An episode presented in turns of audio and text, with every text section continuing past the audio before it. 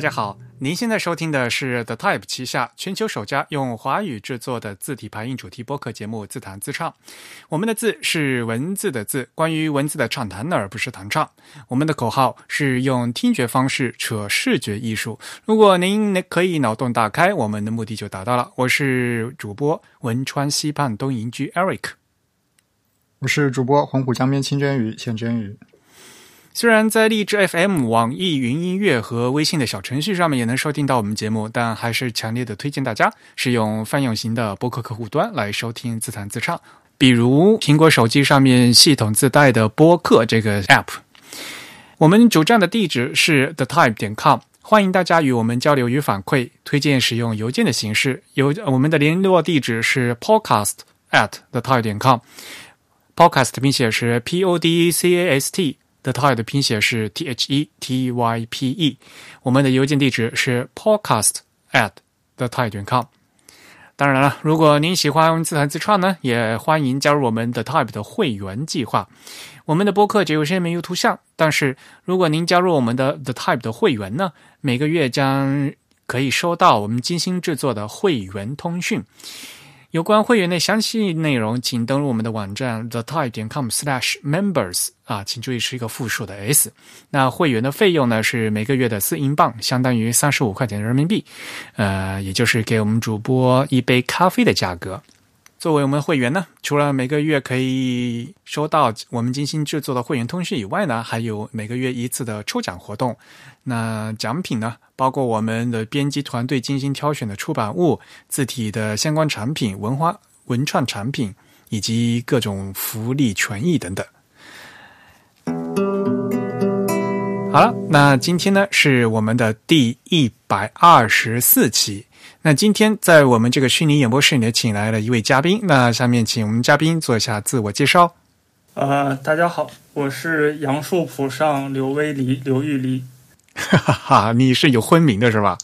我上过一次自弹自唱的，就是不知道还有没有人记得。我还特地查了下呢，呃，是二零一九年八月六号播出的第一百零五期的自弹自唱，当时的那个话主题是。造字神器 Glyphs 吧，你是和那个另外一位嘉宾一起来的，对吧？郑初阳老师啊，对，跟老郑一起来的，对。那么欢迎呃，威迪再次来到我们的节目里面做客。那么在进入今天的主题之前呢，首先和大家分享一条消息。嗯，说到疫情啊，有很多事情呢被疫情延误了。那么这次呢，和大家说的是 A Type I 国际字体大会。那么现在呢，已经出来最新的消息，就是二零二零年的国际字体大会原定呢是十月份呢在巴黎举行，那么现在已经决定要推迟，推迟一年。那么今年呢可能会搞一个线上的活动，但是呢就不会有这个实际的，就大家要到巴黎去开会了。那么巴黎大会呢推迟到明年，就是二零二一年在在巴黎举行。而二零二二年呢是斯德哥尔摩，这原来是决定在巴黎大会之后的，那就顺延一年。那么因此呢，今年就没有机会和大家就实际的见面了。但是呢，可能还会有机会在网上与大家相见。那具体的一些日程的话，现在大会的组委会还在紧张的筹备当中。我们也会在今后的节目给大家最新的最终的消息。嗯，就是 A Type I 啊，国际字体协会的主席啊，也是 Jerry Leonidas 先生呢。他前段时间，嗯，出于这个身体原因呢，现在已经去嗯辞去了主席的这个职位。我因为我是会员嘛，在四月八号的时候就给所有这个会员呢都发了一个邮件。哎呦，那天那个邮件发的这个第一行写。It is with a heavy heart that I share with you some difficult news。我怀着沉痛的心情 跟大家宣布一个艰难的消息啊！我只觉得好像天要塌下来了，干嘛的？然后这个已经做好了非常不好的心理准备了，我再往看一下，因为还好，就是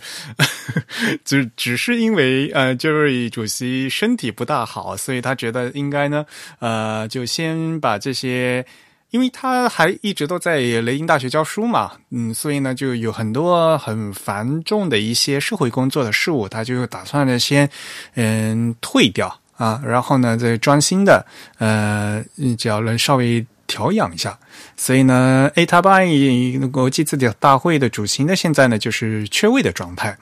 四月一号的时候呢，他们又补选了一位这个副主席啊，Karolina London 啊，作为副主席。那么现在呢，现就有两位副主席，因为原来还有一位呢，就是那个今年二零二零年巴黎大会的这个组委会的主席，就是法国的国家代表，他的名字叫 Jean Baptiste Levy 啊，Levy 先生，嗯，是两位副主席啊，来继续执行这个这国际字体大会的各种日常的工作。但反正协会现在呢，还是呃各种事务呢照常进行。那么我们也希望呢，这位主席呃身体能快，能够尽快的好起来，好吧？好的，那这个就是今天给大家分享的一条消息。呃，下面呢，我们就赶快进入今天的主题。那么今天我们请到了威尼嘉宾呢，就是想和大家一起谈谈他比较擅长的像素专题啊。呃，你是不是要先跟大家讲讲什么是像素，什么是点阵呢？啊，像素大家这个概念应该都比较熟悉了，因为。呃，我们现在每天都要可能要大部分时间花到屏幕上面，啊，所以说不管呃计算机屏幕还是手机的屏幕，呃，它的基本组成单位都是所谓的像素。大家可能有些比较关心手机或者是数码产品的，也知道现在厂商推出手机，那么这个像素数、像素密度，它都是一个比较重要的呃指标，可以这么说。像像像当年如那个分辨率还非常差的时候，那简直就是大马赛克嘛，对吧？可是现在呢，我们的像素是越来越精细了。我们现在不是有视网膜屏幕的吗？所以呢，现在像素呢，以前的像素是特别特别大，是很容易看得见，但是现在颗粒已经小的几乎到肉眼不可见了。嗯，啊，对，如果要是。啊，就如果要是说到这个角度的话，我觉得可能大家对像素也不是那么熟悉了，因为，啊，不知道可能这个跟听众的年龄也有关系。然后在座的主播，包括我，应该是都经历过当年这个像素成颗粒状的这个状态。但是应该是自从二零一零年，啊，就是 iPhone 四发布的时候，就是从那以后。呃，屏幕逐渐的就变得越来越高清，那可能，可能一些比较年轻的听众，他们从小就没见过这种颗粒分明的像素感的屏幕。那么，如果对于他们来讲，这个像素这件事儿，可能真的就是一个，呃，只存在于复古的画作或者说是历史书上的一种东西了。那不至于啊，那随便像那个点阵字的那种公交。那种大大显示屏还是有的吧？啊，对，但是但是这个公交车上面的点阵字，就是后面要说点阵，就是我们这次的主题了。但是大家可能不会觉得它是一种像素的概念，但是实际上是一样的嘛。所以你是不是还要跟大家说一下这个点阵是什么？从字面来理解嘛，点阵就是点组成的阵，那阵就是有行有列，成行成列排出来的啊这样的。一幅东西，那么这点其实就是我们之前所说的像素，那就是像素排成列。呃，那这个点它又有可以有很多种形式，比如说我们在公交车上看到的那样的话，每个点就是一个 LED，就是发光二极管这样的一个小灯。那么它可以是亮的，可以是暗的。呃，那在一个屏幕上，这些发光的 LED 灯组成的，它可以组成字，也可以组成图标或者是图形。那这样的一个是字也好，是图也好，我们可以叫它点阵图或者说是点阵字。啊，如果说是在电脑屏幕上，那组成这个点阵的根本单元、基本单元就是啊屏幕上的发光发光单元了。那如果是液晶屏幕，那它可能就是一个液晶的格子。不过，反正我们今天的主题是那个点阵字嘛，大家身边的点阵字其实还是很多的呀。我觉得最常见就是那个公交、地铁上面那个 LED 显显示屏了嘛。对，这个东西也叫点阵跑马灯，因为字是一直在滚动的。我我们汉字是从左往右读嘛，所以字就是从右向左呃飞动的。对，我我简单再来补充一下刚刚说到的这个像素和这个点阵的问题，就是呃像素我们可以从字面上来先来理解它，像素就是英文叫 pixel 嘛，pixel 它是一个合成词或者说是一个后来的深造词，它是 picture 和 element 两个单词合起来的，所以 pix 指的是 picture，这个 el 指的就是 element 的这个前面的两个字母。那呃所谓的这个像素其实。我们有一个更抽象的方式来理解它，也就是说，当我们在这个我们特指这个数码设备上，我们在数码设备上对一个图像性的东西，我们能够操纵它的那个最小的单位，它就可以叫做像素。呃，所以从这个角度来说，其实呃，生活在这个所谓的视网膜屏以后时代的。我们的这些用户其实对像素呃也是可以有一些比较直观的理解的，特别是我相信一些开发者和设计师，他们可能对这个更了解，因为呃作为一个开发者，你在这个屏幕上，或者说你在你的软件程序里，你通常能够操纵的图像的最小单位呃是固定的，而这个固定有可能是由你。使用的这个软件所提供的，甚至是由你这个操作系统给你的这个可编程接口所决定的。比如说，我们在这个屏幕上做设计，通常有这个所谓的逻辑像素的概念。那么，逻辑像素实际上它对应的并不一定是，呃，你这个物理显示屏的一个发光点这样子的一个简单的东西。在早期，当然他们有可能是一一对应的，但是在现在，他们通常都不是一一对应的。但是，我们还是会运用像素这个概念。这个时候，像素的概念可能跟最早期的那些呃比较低分辨率的屏幕的时代所对应的那个像素概念又会有一些差距啊。然后第二个点阵的话，我们也可以从字面上来理解，所谓点阵就是呃点的矩阵，或者说叫点的阵列，英文就叫 dot matrix 嘛，对吧？matrix 就是指的是一个纵横排列的矩阵。呃，这种东西其实。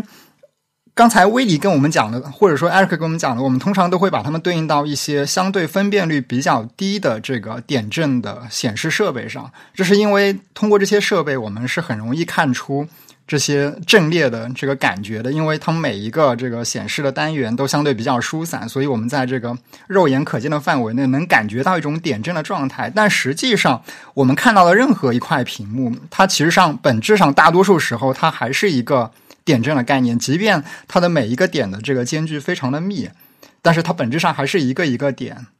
所排布出来的一个矩阵，然后最后构成的一个呃图像的一个显示的基础，就大概是这样一个状态。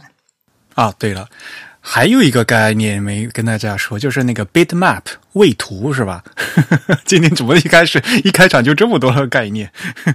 对，其其实 bitmap 这个概念跟我们刚才提到的两个概念有点类似，因为。我们从字面上来理解，bitmap 就是比特的一个映射嘛，对吧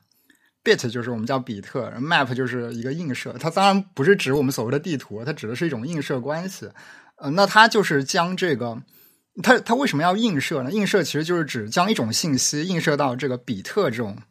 呃信息的存储单元上。比特当然是我们这个计算机最常用或者说最基本的一个存储单元的这样一个。概念，那么呃，我们当然可以将图像对应到一个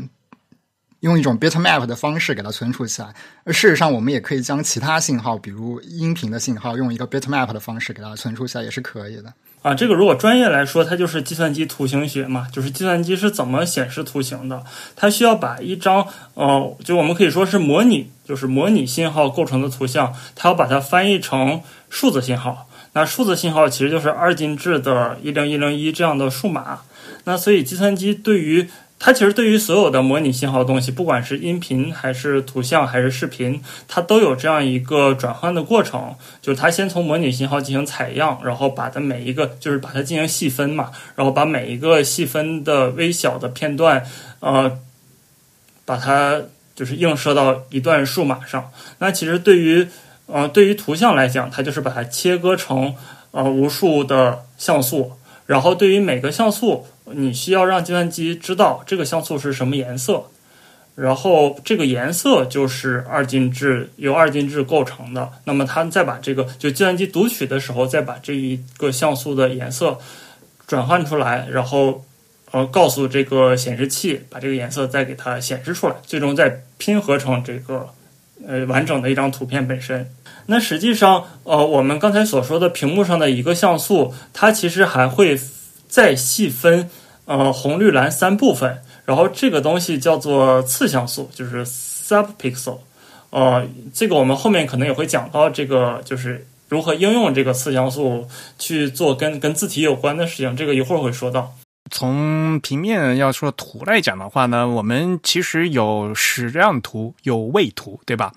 ？Photoshop，呃，我们今天说它是处用来处理位图的软件。那还有一个矢量图，我们经常说是 Illustrator 来做矢量图。位图和矢量图到最根本一个区别，因为矢量图的话，其实是通过呃数学的公式来存储的。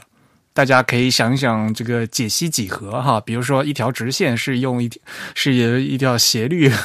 这样一个来算出来的，就是计算机存储的是点的位置和里面的这些绘制这些点的这个公式，所以矢量图无限放大不会糊，因为计算机记是存储它是这个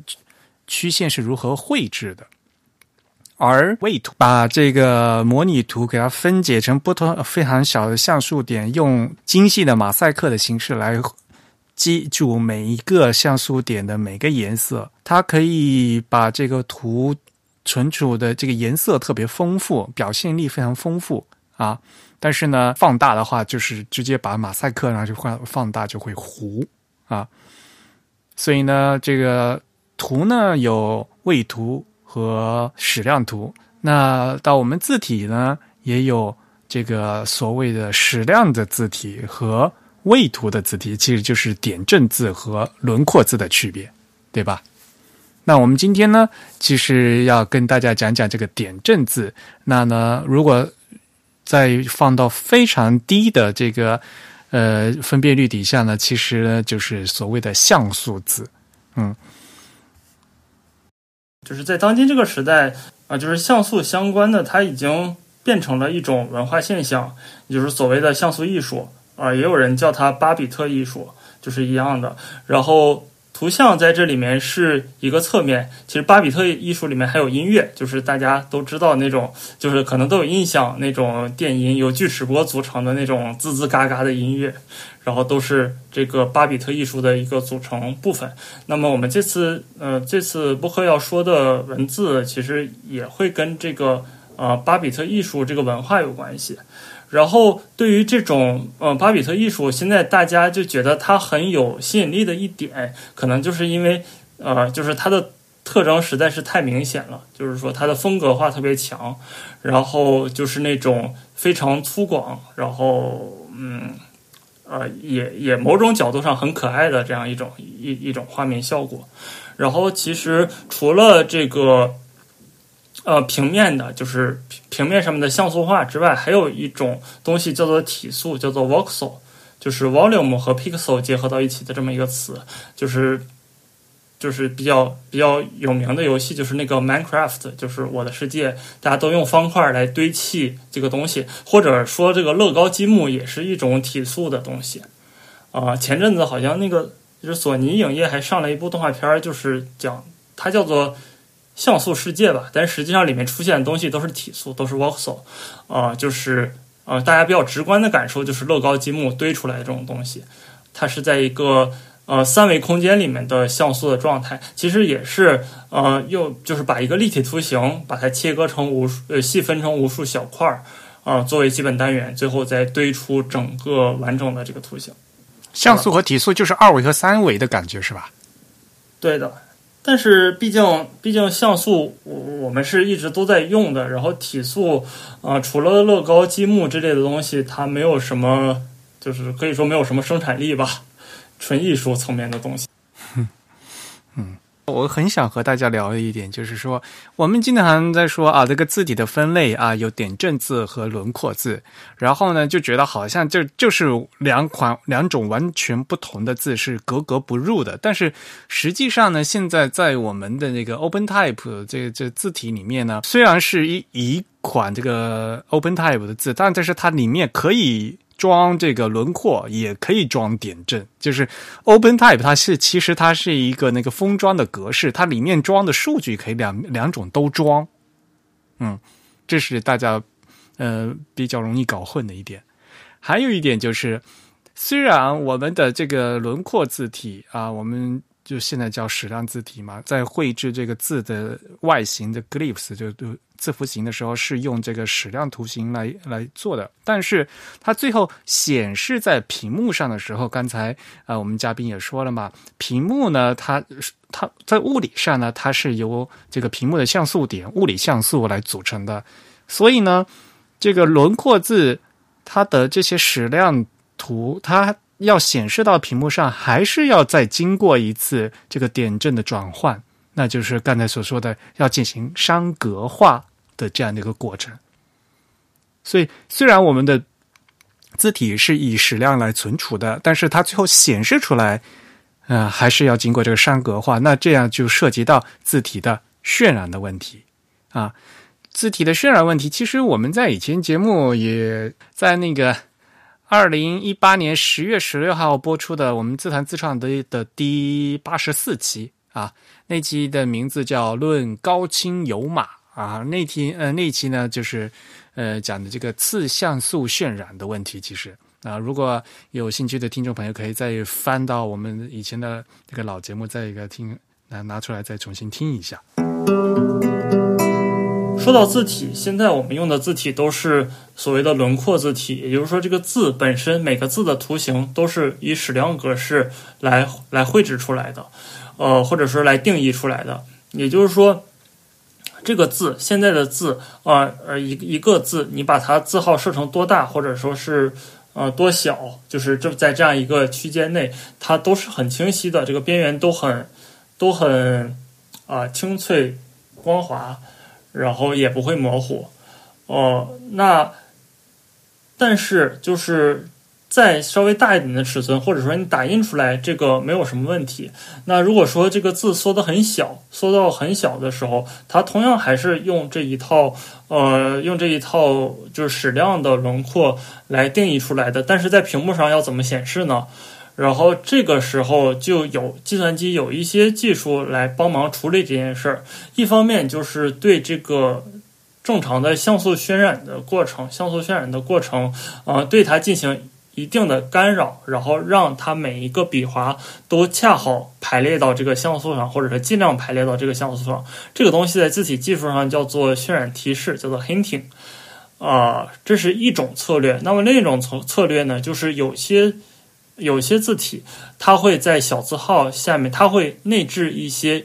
呃，直接由点阵、由像素来画出来的字，作为小字号下的屏幕显示解决方案。比如说，呃，非常有名的早期 Windows SP 里面的界面字体叫做中译宋体，这就是一款内置了小字号点阵信息的这样一款字体。可能对于大多数的朋友来讲都不知道，都不知都不会意识到那叫中译宋体，因为当时 Xpeed 它的这个这款字名字就叫宋体，就没有那个中译两个字，就就叫宋体，对，叫 Sing Song 啊，Sing Song，对，对的。然后其实说到就是点阵信息，其实它呃就是这种小字号下的点阵信息，实际上呃都是。呃，可以说是每个字号是人们手动画出来的，也就是说，它比如说它在十二 pt 的状态下，它该显示什么样的点阵，它其实是呃，就是每一个字号下面就是一个独立的一套点阵信息。其实说到这个，就跟那个签字印刷状态有点像了，就是说你一个字号它只能用这一个这一套的签活字，它并不像呃激光照排或者就是照相制版、照相排版，它可以无极或者说矢量字体可以无极缩放。还有这么一层对应关系，我觉得挺好玩的。所以十二 point 呃呃的时候，它就有个它要调那个十二乘以十一的点阵嘛，对吧？然后再小点十号，它有十的点阵吗？那但那个中医送底，它当时里面有多少套点阵，你知道吗？十十二、十四、十六这些值都是有的。然后往小了我不太清楚，往大了。呃，可能超过二十了就不需要点阵了。其实很早很早年嘛，我记得零几年的时候，大家用 Photoshop 的时候，当时你 Photoshop 如果你用这个中译宋体，然后你关掉它那个所谓的它的抗锯齿功能的话，它会直接调用点阵。当时我们就知道有几个固定数值的字号，你能调出来一个就是很清晰的字体嘛，所以我们当时都会记得那些数值。啊，对，现在也是这样做的，就是现在在小字号下，你当你不开 Photoshop 的那个文字渲染抗锯齿，它就是那个 AA 嘛，所谓的 AA 就是抗锯齿，然后它就会在小字号下面调用这个点阵信息。如果它不调用点阵信息，有些过细的就比较细的笔画，它就它就它其实是根据我之前说过的那个灰度渲染的这个这个关系，小于百分之五十它就不显示了。啊，所以就很多字就就就虚掉就没有了，就虚掉了。所以，嗯，点阵信息其实是每个字号下面要单独画一套的，然后这个单独画出来的，其实就是和我们前面说到的由一个轮廓自动生成出来的，就是字体渲染的过程，其实是两个相反的状态，是两个相反的状态。然后，啊，对，这个其实去年那个 A 泰派上，呃，就有一个演讲。斯坦福大学的历史系教授叫呃托马斯穆兰尼，然后他讲了那个他他讲了一个以汉字就是中文呃点阵字体为主题的一个演讲，它里面特意成就是区分了一下这两个概念，就是我们经常会把那个像素和马赛克就是。会混为一谈，就是觉得像素和马赛克是差不多的东西。但其实马赛克，我们现在经常用马赛克来讲说这个打码，或者说是就是把什么东西糊掉，呃，来说马赛克。但其实马赛克本身是一种拼贴艺术，就是用那个瓷砖砖片贴出来的这么一个东西。呃，那这个这样的拼贴其实是一个自上而下的逻辑，就是说你先有一个完整的图形。你先有一个就是最终要达到的图像或者图形，然后我们为了还原这个图形，然后用一些我们能用到的元素去拼，呃，就是计算机屏幕上的这个，就是就是就是计算机显示图片的方式，也是这样一种自上而下的，就是我们是知道最终要得到的文字，或者说是最终要显示出来的照片是什么样的，我们现在用像素把它拼凑出来，这是一个。呃，字体渲染也好，然后那个位图显示也好，是这样一个自上而下的逻辑。那么，当我们说到，呃，就是真正的点阵字，就是说我们徒手画出来点阵字，它是一个自下而上的过程。就是说，我们是像搭积木、像搭乐高一样，去从无到有把这个东西拼出来，这样的一个逻辑。呃，这个过程也可以说是一种创作吧，就是你创作像素画，呃，就是真正的像素艺术家再来画像素画，或者是早期的电子游戏，呃，那个就是红白机也好，或者是街机游戏也好，呃，你为了让这个画面画出来，那么这些艺术家就是真的在像素层面去一格一格把这个想要的东西拼出来，而不是说我先预设一张照片，然后再去用像素去凑。就这是完全两个，就是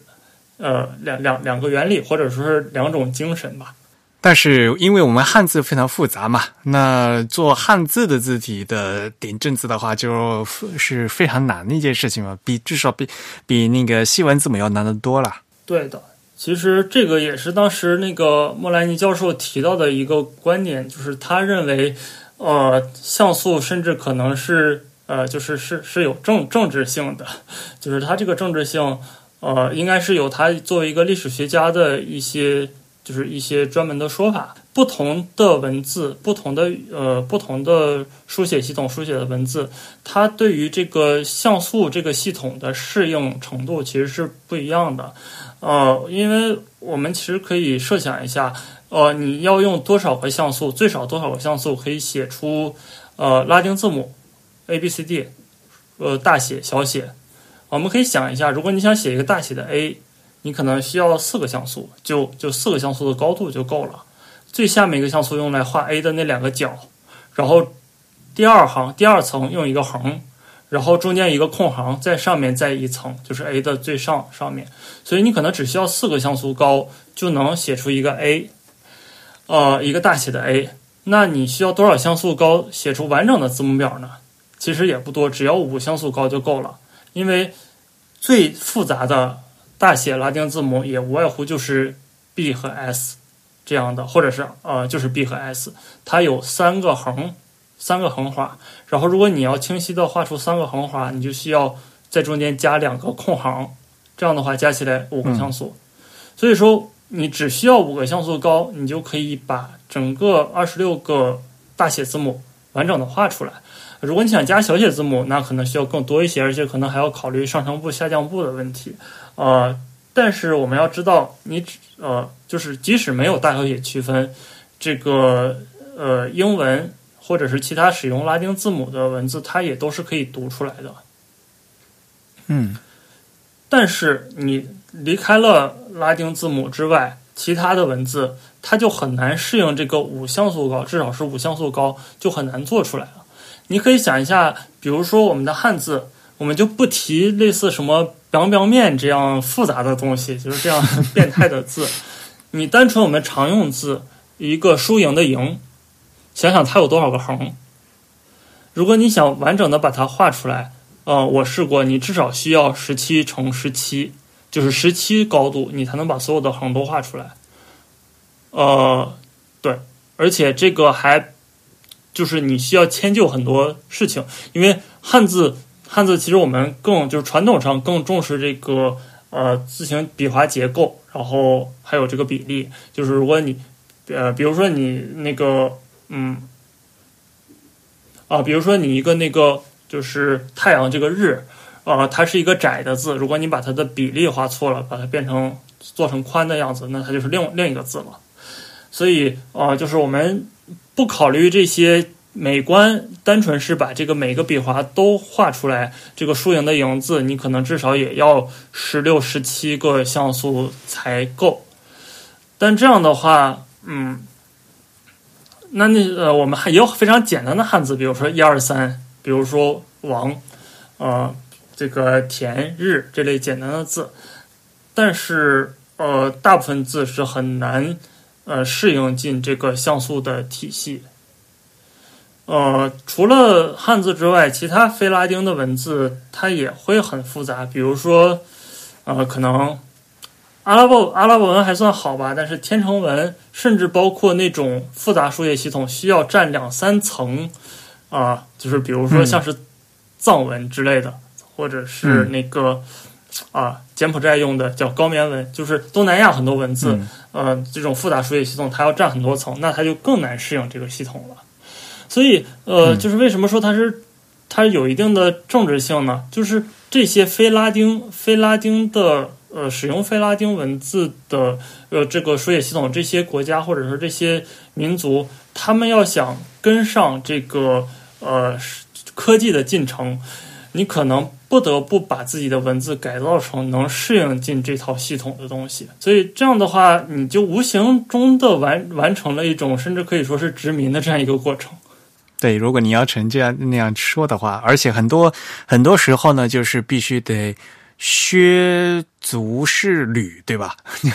就是牺牲自己这个字本身字体的这个造型，而然后去适应这个，比如说显示屏幕。和各各种各样的技术，对吧？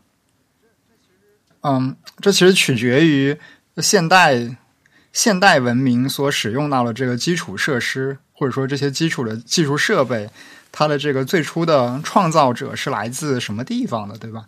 我们知道，现在的很多这个技术基础设施都是来自于使用拉丁字母国家的人所创造的。那么他们在创造的时候，解决的眼下需求，自然就是满足他们自己的需求。但是这套东西搬到另一个在他们之外的那些文明当中去的时候，自然会有不适应。但是我们回过头来想，在更早前的，在这个呃数码技术还没有诞生的时候，大家都是用这个笔啊，甚至是更简陋的工具画的时候，其实并没有这样的困扰。所以啊，这里面其实呃是有一个技术阶段的问题，就是也不是这些文字天然之间的一些特性所造成的这种殖民关系的区别，其实跟文字的关系还不那么的大。我们就处在这样一个世界里，呃，我们也很难说，假如说这个呃计算机技术或者说印刷技术，它就是呃，比如说由某个东方古国诞生的，然后它最终会成为一个什么样子？它肯定和现在是截然不同的状态。我们可以用文言文编程嘛？其实说到底，这个文言文编程，它它它可能也只是一种一种翻译嘛，对的，它可能还是这个原本这个程序的这个逻辑。好吧，哎，那话说回来，为什么那个国标当时最早发布的时候选的是那个点阵字是十六乘十，嗯，十六乘十五是吧？对的，我们其实现在最常见的、最常见的这个点阵字的尺寸，嗯、它都是你说它是十六乘十六也好，十六乘十五也好，为什么会有差这么一个空呢？其实放到就是放到真正的 typography 上面来讲，就是字身和字面嘛。哦、我用来显示就是可以显示的范围是十六乘十六，呃，但是我为了让字之间有间距，不让它们连到一起，要不然的话，你打两个输赢的赢，它们的横就连成一起了啊，形成了一种非常有趣的合字别扯。嗯，啊，扯远了，就是呃，对，我们要让这个每个字之间还要有空隙，所以说一个比较好的办法呢，就是呃，把这个其中一行留出空来，哦，是是这个原因吗？最后一一排下来。是这样一个原因。这个、对这个难道不应该交给设计师自行去解决吗？这是一个 类似像字句或者像呃更广泛来说 kerning 这样子的问题。我我开始还以为它有什么技术上的考虑，它要留出十六个点的这个存储空间去做一些别的什么信息存储。其实这个倒没有，所以这套字你叫它十六乘十六也完全没问题，因为国标应该是那个那个那个叫叫叫叫什么来着？幺九九六六是吧？幺九九六六的，对，没错，它的名字原来当时的名字就叫十六点阵字形。对，然后后面就五幺九九里面就是十五乘十六点的字形，所以它它其实它其实就是设计考量，呃呃，就是它也并没有技术上的技术上的限制，只不过是因为要实现这样，那大家就都就就就就很正常就做成这样了。那么客观上它就是一个十五乘十六的，我那时候一直在想说，为什么是十六呢？就是因为至少那个二八十六吧，就是还是和八有关系吧，啊就是。对，十六这个数是呃确实如此，就是是十六乘十六是多少个字节啊？二百五十六个点，对对呀、这不是很很整的一个数吗？二的八次方嘛，不是？就是八位嘛。对呀八位就是一个 byte。对呀、当然了，所以我们以从结果上来看，最终我们常见的字是十六乘十六。那一方面就是因为这个十六是一在二进制里面是一个整数，是一个非常整的数整。数，对，是个整数。然后另一方面就是我们那个前面讨论过的，呃，就是在十六乘十六这样一个画布下，就是已经可以差不多的把那些最复杂的汉字写出来了。就比如说输赢的赢，还有那个雷霆这样的复杂的字，嗯，还有高，嗯，那个民脂民膏的膏是吧？就横画比较多的，牙膏的膏是吧？牙膏的膏，牙膏的膏，对，瞧你组的词儿。但是我记得十六乘十六画还是有省笔画吧，就是像鼻子的鼻之类的话，这个还是横画还有省掉吧？对的，就是所以说这个十六乘十六是一个呃妥协的结果，就是因为如果你要再用一个再在二进制里面找一个整数，那就到三十多了，到三十二了。那要是那个三十二乘三十二，它一个是太大了，另外一个它就非常不经济。在我们这个常说的国呃 GB 二三幺二这个六千七百六十三个字里面，只有九十八个是不能。呃，用十六乘十六清晰的显示出每一个笔画的，也就是说，六千六百六十五个字都是可以显示出来的。它所谓的这个九十八个的话，就是说这个笔画会就是没有办法显示完整，就是会会省笔画，对吧？比如说，对像鼻子的鼻，鼻子的鼻上面是自己的字，应该是两横的了，对吧？但是呢，在在这个点阵里面的话，它就显示成一横了，因为实在是横实在是太多了，没办法显示出来，对吧？对的，因为就是点阵字的设计，它是就是前面说到是一个从无到有，你自己就是主动把它画出来的这个一个过程，所以其实呃，就是设计师呃这个点阵要画成什么样子，完全是设计师来决定的，就是他可以他的控制权是是百分之百的，所以呃，为什么国标里面会说这些，就是特意告诉你这些字是呃发生了笔划减省呢？是因为就是。呃，其实我国尤其是国就是呃，像是方正、汉仪这些大厂出的，尤其是正文字体，或者说是在公共场合出现的字体，呃，国家有一个比较呃比较严格的规定，就是说你必须是规范汉字。呃，这个不仅仅是设计上的原因了，这个就是公共场合出现，它都是跟那个国民教育有关的，所以它你你不能在一个像地铁公示牌这种地方写错别字，啊，你也不能在就是正规的报刊上面出现错别字，这样的话就是它是有很嗯，就国家认为这是有很大的坏处。对，这是国家标准嘛，这个我我们我们这个中华秦代开始就要书同文，车同轨了。这几千年都是要这样子的，对的。然后所以说，嗯，点阵汉字也一样。所以你即使它是点阵的，呃，你去仔细看每一个字，它的点要怎么摆，都是呃，你非常你能非常清楚的知道这个在在它变成点阵之前，在它不是点阵的时候，它应该是怎么写的。你比如说“鼻”字的“鼻”，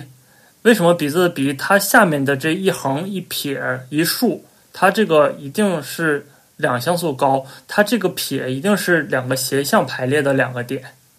如果说这两个点变成竖向排列，或者说它只有一像素高，那它就无法区分出这一笔到底是撇还是竖了。嗯嗯，对，所以它有这点考考量。所以说，它如果说这一个笔画是撇，它肯定会把它画到两像素以上，让你能看出它是一个斜的东西。如果说这个鼻子的鼻，它上面只这个上面的字把它写成白，只写一横，那它显然就是一个错别字。所以国标里面。就说到了，说这些，呃，并不是规范汉字，但只在这类的信息处理设备中，就是你需要用点阵来显示的设备上才可以用，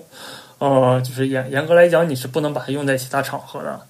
啊，这里面还有一些比较有有趣的，就是可以，呃，可以说一嘴的这样的设计，比如说那个处理的处，呃，大家想一下，这个处理的处怎么写？是三个直，呃，呈品字形排列的三个直，它里面有巨多的横。一个值里面就有六个横，是吧？三个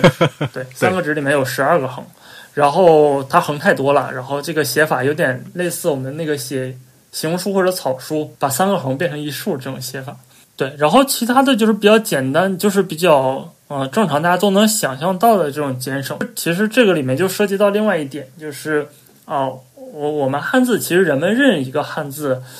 呃，人，当你看到一个汉字，你你要想知道这个字念什么，其实你并不需要把每个笔画都看清，你只要知道它大概是这么一个形，啊，就够了。因为我们认字并不是我们只是看外形的嘛，我们并不是一笔一画的看的嘛，对吧？但是作为字体公司来讲的话，这这我们还是希望说，呃，这个不能错写错别字嘛，所以呢，这个能。能显示出来，还是要清晰显示出来的。嗯，对的，就是点阵层面也一样。你虽然变成点阵，但是你也尽量不要写错别字。我补充一下哈，刚才呃，我们嘉宾魏迪，因为他非常熟悉，所以他就随一一。引随口就带过了，但是我还想和大家，呃，跟听众朋友稍微补充一下，就是我们的国标啊，对于这个点阵字形呢是有国标的。那刚才提到了两个国标，一个国标呢是 GB 的五幺九九，GB 五幺九九呢叫这个正式的名字叫信息技术汉字编码字符集基本级的十六点阵字形啊，然后另外一个国标是 GB 的幺九九六六。幺九九六六呢，它的名字叫信息技术通用多八位编码字符集基本级多品种文面的汉字的十六正点阵字形。嗯，这两个标准的话，其实就是字儿的字数不一样嘛，对吧？因为后面刚嗯，大家可能听这个什么通用多八位，就可能就就知道了啊。就跟以前就是我们说的这个 U 嗯 UCS，就是后面就其实呢就。等本质上呢，就是那个 Unicode 的这个字，Unicode 的这个字嗯字符集了。呃，我还想跟大家说的一个重点是，这两个字符，嗯嗯，这两个国标原来呢都是强制国标，就是因为它是 GB 啊，GB 是各我国波腰标国标的缩写。如果在咱们国家就是只写 GB 的话，就是国标是强制的，所有的。产品的话就必须强制执行的，所以在很长一段时间内呢，理论上讲，就是咱们在市面上看到的那些点阵字呢的话，就只能这么写，就是没有别的办法 啊。这个十六点阵字啊，但是呢，那个 GB 的五幺九九最新版。现在是二零一零版啊，原来有一个二零零一版了，现在要二零一零版。二零一版，但但是发布的时候也是强制的，但是后来呢改成了推荐，就不强制了啊，已经不强制了。那个 GB 幺九九九六呢的最新版是二零一九版，二零一九年的版本呢也是现在呢也是不强制了。所以呢，意思就是说，呃，字体公司呢可以自己画。不同的这个点阵字了，以前的话是必须得用这样的点阵，嗯，对，包括这个横的长度，其实它都是有，就是它就是，比如这个横的长度就是呃四个像素长，你即使有空也不能给它多加一个，它这个强制指的是这样吧？这必须得画成那个样子，嗯，对，嗯。但是仔细想一想的话，像这这种这属于这个字体设计嘛？说实话，这种属于字体设计这一类的国标，如果你做强制的话，其实很没有必要 啊。因此呢，呃，到后来的话，就是最近的话，这些原来强制执行的点这些点阵字的这些国标，全部变成了推荐，然后后来还。国标的话推做了很多了，因为现在原来就最早出的就刚才说的吧，因为对于电脑来说很整的这个十六是一个很整数，所以呢，呃，最早发布的就是这个十六点阵的字，但是到现在呢就有很多了，呃，像有十二点阵的，就十一乘十二的，还有十八点阵的，就十七十八的，然后后面。有十二十点阵、二十二、二十四、二十八、三十二、四十八这些点阵都有国标，这些点阵都有国标，而且呢，就是从二十二点阵开始，这个国标呢还就开始有分宋体、黑体了，也就是是说，在二十二点阵以上呢，一这个点阵已经足够大，可以体现出这个。字体风格了，就可以让人看出这个是宋体，让人看出是黑体了。反过来，在那之前，这个只是点阵字，这种字既不算是黑体，也不算是宋体，这它是一种特殊的点阵字体啊。那那艾瑞克，你知道就是这些点阵字是谁设计的吗？哎，那国标上面有写吧？是吧？它有那个什么？我记得好像有个有那个二炮在。二炮应该就是我们的信信息化部队是吧？就二炮本来是导弹部队，对，现现在还是吧，这应该不会随便改了。现在叫叫火箭军吧，是吧？是不是叫火箭军什么？然后他们应该是有一定的就是信信息化相关的职能吧，好像是啊。对，你可以理解为他们的这个计算机技术非常的强。反正这个就是这套就是最早的最早的，我们就中华人民共和国最早的点阵汉字是上海印刷技术研究所和二炮合作的。二炮肯定是负责开新开发方面的，对，就是二炮来做那个那个就是技术方方面，然后这个点阵自行设计其实是印研所，上海印刷技术研究所，然后和那个二就是解放军第二炮兵第二研究所一起来做的，当时叫做信息交换用汉字字母集及数据集，呃，他们做了十五乘十六、二十四乘二十四、三十二乘三十二。三十六乘三十六和四十八乘四十八的点阵字稿，呃，徐学成老先生也参与了，就是这个在他的文集里面也写过。所以其实还是印研所来做这个设计的，对吧？对，就是设计是印研所做的。然后这个文章应该在上海活字的那个许学成文集线上展应该也能看到，就这篇文章。然后就是这边做的设计，然后二炮二所做的数字化。嗯。它这个就是功能性主导的嘛，在像刚才艾瑞克说的，在呃小就是二十以下的时候，都你能把笔划写清楚就可以了。然后再大的话，那其实呃其实这个你画布越大，你能发挥的空间越大，其实这个字反而更难设计啊，因为当你字号很小的时候，你这个横它它它不可能摆到别的位置，它一笔它就等于说给你逼到这个位置了。那如果再大点的话，那其实跟你用铅笔在在纸上画字稿是难度就差不多了嘛，就是这每个点该摆到什么位置，它效果能好看。然后如果说你做一个宋体，那么这个宋体的装饰角，这个这个三角形，它要点成什么样子，那就需要这个一研所的这些真正做字体字体设计的设计人员来完成，好，最终才能实现我们看到的样子。我们前面说到，就是汉字在十六乘十六下面，呃，你已经要做一些笔画减省或者笔画合并了。那在之前一段时间，我们说到的那个早期 Windows 里面内置的中译宋体，呃，Windows XP，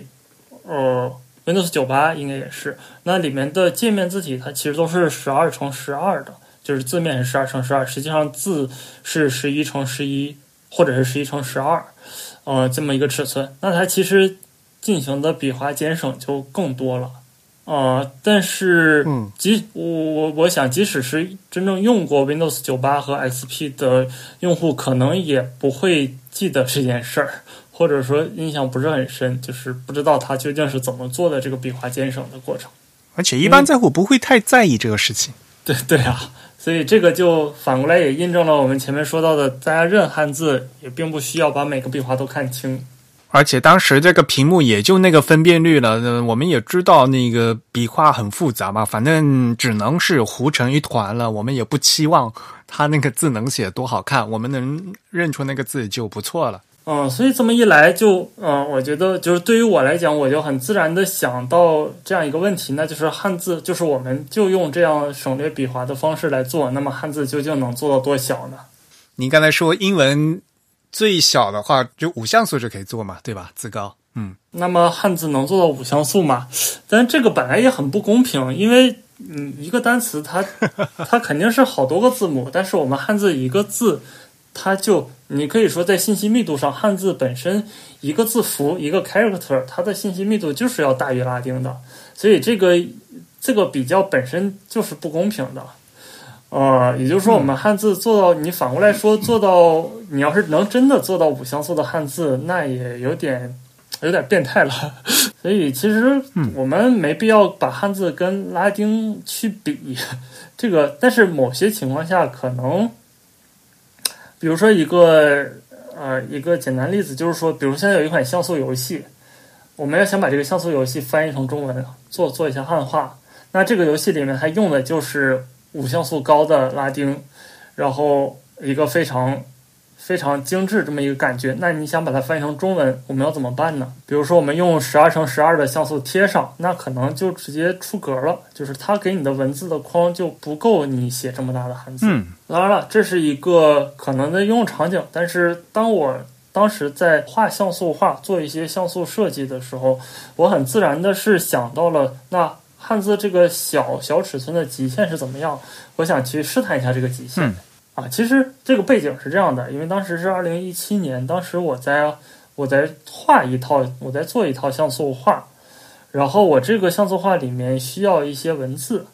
那么我就要找一些合适我能用的文字。如果真的用十二乘十二，甚至十六乘十六，那太大了。我这个像素画本身只有当时宽度是三百六，然后这个文本框的宽度也就是一百多，一百多像素宽，那。呃，这个字其实当然是越小越好，而且能看清越好。然后我就找了一下那个，就是市面上各种中文字体，然后里面呃说到里面内置小尺寸点阵的，就试了一下开 Photoshop，呃不开抗锯齿，然后试了一下这个哪些字能清晰，然后发现当时是华文细黑，呃 Windows 版。后来我再找。就是华文系黑应该也有很多个版本，就是 Mac 里面的华文系黑其实没有这个点阵信息的。当时我也忘了是从什么途径啊安装的，这么 Windows 上面的一款华文系黑，然后发现它到那个九像素大小，就是就是开到十，开到十 pt 的这个字号，它还是能很清楚的显示。啊，当时我就啊喜不自胜，然后就用这个字在。这个这套字体在我的那个像素画里面，它的字号是十 pt 嘛？那其实看一下它的设计，实际上它的就是，呃，汉字有汉字内容的部分是九 pt，就是九乘九，就是在设计上讲，那你不管是横排还是竖排，它都可以有一像素的呃作为字间距或者是行间距。那另一方面，其实九乘九还有一个好处啊、二位主播可以想一下，它是一个什么？为什么基数会有个好处？啊，它它有一个确定的中心点是吧？对的，因为它是你可以很轻很容易的画出中国或者是王这样的字，不然的话，它这个数都是偏的。对，对，所以九乘九状态还是可以能清楚的写出字来，但是这里面的就是华文系黑里面的九乘九点阵，它的笔画省略，呃，有一点就有点过头了，我我觉得有点过头了。你比如说那个呃着色的着，就是就是那个遮。着着着装着色那个着，它会把下面的那个木、最下面的横给去掉，变成一个下边开口的，好像一个月月亮的月一样的这样这样一个结构。但当然了，在小字号下大家也都能看清。哦，好，反正当时我的像素画就是用的这套字体，算是做了正文字体，用了这个字体。那么其实当时我在想，哦、我既然正文用了这个，我现在需要需要在上面写一段呃次次要的信息，那能不能比它再做的再小一点儿？然后我就用，我就直接用用那个铅笔，直接在 Photoshop 里面画了一画，试了一试，嗯、写了几个字，发现居然写出来了，就是居然还是可以的。然后我当时就拿那个拿千字文开刀，然后就去用试图用七像素把所有千字文里面的字拼出来。还有一个私人因素，就是因为我的名字是从千字文里来的，所以我对它有感情。啊，是吗？这个“玉里”两个字是千字文里，啊，是连续的两个字是吗？对，就是我外公当时在这个里面给我起的名字。真有文化。嗯，所以你最开始就是做了一千个，嗯，或者说就把千字文的所有字都做成了七乘七的像素字体。对，就是我用七乘七的像素字，等于说画了一遍千字文。这个就是这个故事的开端。当当时其实我还没有，当时我还不认识厉志谦，啊、哦，不对，应该说厉志谦不认识我。这两句话听起来为什么那么微妙？哦，就是啊，厉老师是呃一直以来的偶像嘛。所以说我入坑就是之所以能对这个有兴趣，一开始看的一些呃启蒙的东西，就是关于字体方面，就是李志贤老师那个书嘛。当时是当时正好二零一七年那个第一届 Type School，呃，李志贤、郑富阳他们就开了一个 Type School 的直播群。啊、我就通通过同学介绍就蹭进那个群了，然后就就发现那个厉老师了，然后我就去勾搭他，原来你们是这样勾搭上的。表达了一番敬意。对，然后还有一点，因为厉志谦跟我是校友，对呀、你们都是同济的嘛。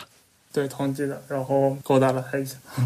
好，这个就是后来我就把这个就千字文的这个字，我就发给他看了，然后他说他就怂恿我说你应该把它做成一套字库。我其实当时并不知道这个呃用什么技术，用什么软件可以把点阵信息嵌入到呃正常我们现在的字体里面去。然后我就说，那我这个也无从下手，不知道该怎么做。他说，那你也可以，呃，就是用用用矢量的形式，就是用轮廓的形式把这个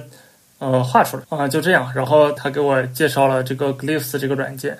所以一一切的一切就这么开始了。嗯，啊，所以你现在这个是画出来的，对我原本就是在 Photoshop 里面点出来，但是你嵌到这个 Glyphs 里面的时候，嗯其实你是用这什么矢量的点出来的。对，其实原本原本是用那个就是矩形工具嘛，就是那个方方块嘛，一个一个把这个方块画出来搭搭起来的。因为当时也是刚，就是对于我来讲是第一次接触 Glyphs，然后我也不知道。那么到了二零到了二零一八年，当时第二届 Type School，然后我一边当学员，一边也参与到了其实那个嗯、Type School 呃一些工作里面去。呃，当时就跟 g l i s 的开发者 Georg 就给他看了一下我这个字，因为当时我做着做着也是那个就越来越放飞自我，然后把什么呃拉丁啊、西西里尔和什么希腊字母也都做了，呃泛拉丁也做了，就做了好多字符进去。然后我就给那个呃 Georg 看了一下这个字，他说，然后他就说你为什么要就是这么费劲的画方块儿？然后说我们 Glyphs 里面有很厉害的插件，就你点一下就可以点出一个像素，然后给我介绍了一个插件。嗯然后我要把我当时已经做完了，好像有四千多个字吧，又重新拿这个插件重新点了一遍。会会有什么效果上的不一样吗？是说它这个插件这样做出来会更好吗？就是剩下的那几千个字能更快一些。啊、哎那但是它这个插件呃插件做出来的话，其实还是一个矢量图是吗？对，结果是一样的，就是最终导出你即使插件，它也会把这些插件全部炸开，然后再重新把重叠笔划，就是重叠的给它去掉，就是做一个并集，取一个并集，把它合起来。啊，就最终都是一样的，而且它还是一个呃基于 CFF 格式的这个曲线的这样的一个轮廓字体，或者是那个 TrueType 曲线的这样的一个轮轮廓字体。